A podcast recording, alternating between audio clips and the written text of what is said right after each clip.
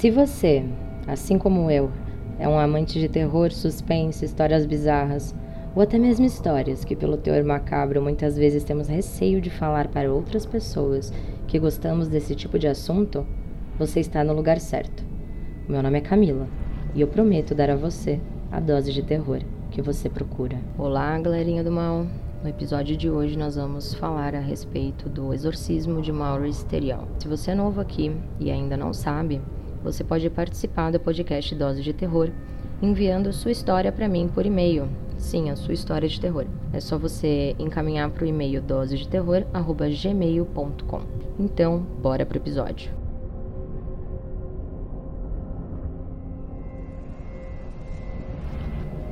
O Maurice foi tema do livro Satan's Harvest, de Ed e Lorraine Warren, eles eram notáveis investigadores de parapsicologia e demonologistas, e eles também testemunharam a possessão e o exorcismo de Maurice. Maurice teve uma infância miserável por conta do seu pai, que era extremamente cruel, e ele precisou largar a escola quando ele estava na terceira série para trabalhar na fazenda do pai dele. A família do Maurice era católica, logo ele também era católico, e ele orava constantemente a Deus pedindo por salvação. Mas ele notou que com o passar do tempo essa salvação veio de maneiras um pouco diferentes, né? Com o passar do tempo, ele foi ficando fisicamente mais forte e ele começou a saber coisas que não tinha como ele explicar de onde ele sabia ou por que ele sabia dessas coisas. Uma vez, inclusive, ele testemunhou, ele viu o pai tendo relações sexuais com um animal no celeiro da família, na fazenda. E quando o pai dele pegou ele espionando, o pai forçou ele a participar dessa situação obscena com os animais. E para ele os detalhes dessa, dessa história foram tão perturbadores que ele nunca conseguiu revelar de forma específica exatamente o que aconteceu. A partir daí você já consegue perceber que ele tinha motivo suficiente para desenvolver algum transtorno ou doença mental, né? Porque ele trabalhava incansavelmente na fazenda do pai, ele não tinha uma vida que uma criança deveria ter e ele vivenciava essas situações que o, o pai fazia, né? Principalmente esses atos sexuais envolvendo animais. Com o passar do tempo, ele se casou com uma mulher chamada Nancy e eles viviam em uma fazenda no oeste de Massachusetts. E ele levava uma vida normal e até era considerado uma pessoa gentil pelos seus vizinhos. Mas com o tempo ele começou a perder hum, memória. Ele tinha perdia assim noção do tempo. E nessas perdas de noção do tempo aconteciam alguns incêndios na fazenda dele que aconteciam sempre que ele perdia esse pedaço de tempo na sua memória, né? E esses pequenos incêndios trouxeram a fazenda dele ao conhecimento das forças policiais do local. Com mais passar do tempo, ele cometeu vários crimes, incluindo o estupro de uma criança e a tentativa de assassinato da sua esposa. O Maurens provavelmente tinha um transtorno de personalidade múltipla. Isso permitia a ele ser um homem extremamente gentil em um momento e um assassino em outro momento.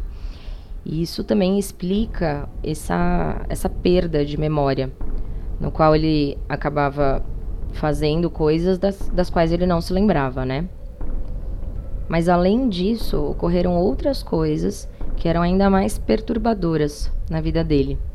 E essas coisas foram testemunhadas pela polícia, foram testemunhadas pelo clero e também foram testemunhadas pelos Warren, o Ed e a Lorraine Warren. Certa vez, inclusive, ele sangrou pelos olhos e pela boca. Ele parecia estar possuído nesse momento, e isso foi testemunhado e documentado por várias pessoas. Mas depois que o sangramento parou, não havia evidência nenhuma de ferida aberta ou qualquer outro tipo de ferida ou para ele ter sangrado pelos olhos. Ele também possuía uma força física incrível que ele testemunhava desde a infância, né? Como eu já tinha falado anteriormente. Ele conseguia levantar objetos de 150 a 200 quilos, mas assim, com muita facilidade.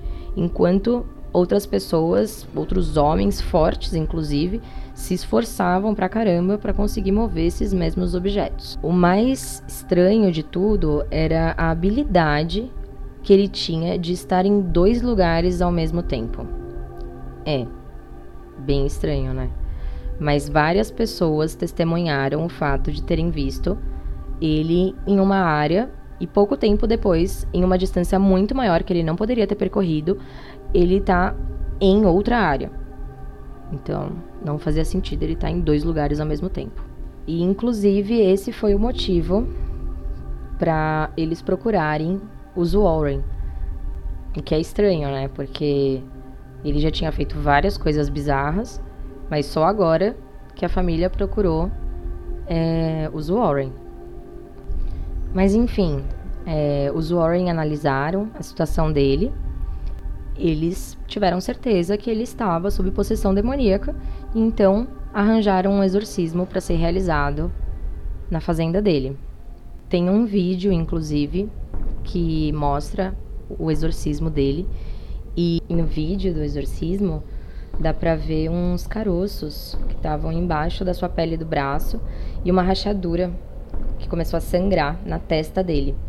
E essa rachadura ela se curou no final do exorcismo. Assim que o exorcismo acabou, todo esse ferimento e esses caroços que estavam embaixo da pele, eles sumiram. Além disso, também no vídeo dá pra ver o Maureen respondendo algumas perguntas do exorcista. O negócio é, é que ele estava respondendo em latim, uma língua da qual ele não tinha conhecimento, principalmente dado ao fato de que ele largou o colégio na terceira série. Então, mal escrever, ele sabia, quem dirá falar latim. Mas depois desse exorcismo, parecia que ele tinha se livrado desse demônio que tinha possuído o corpo dele. E ele viveu uma vida normal, como um homem normal, durante vários anos, voltando a ser o homem gentil que as pessoas conheciam. Mas, de acordo com familiares e testemunhas locais, esse demônio que possuía o corpo dele retornou, trazendo consequências mais trágicas. Teve um dia em que ele teve um surto de raiva e ele atirou e feriu a sua esposa, atingindo seu braço com um tiro de espingarda calibre 12, enquanto ela tentava fugir dele, porque ele já tinha ferido ela antes. Mas ele conseguiu pegar ela, ele a drogou e a levou de volta para dentro de casa.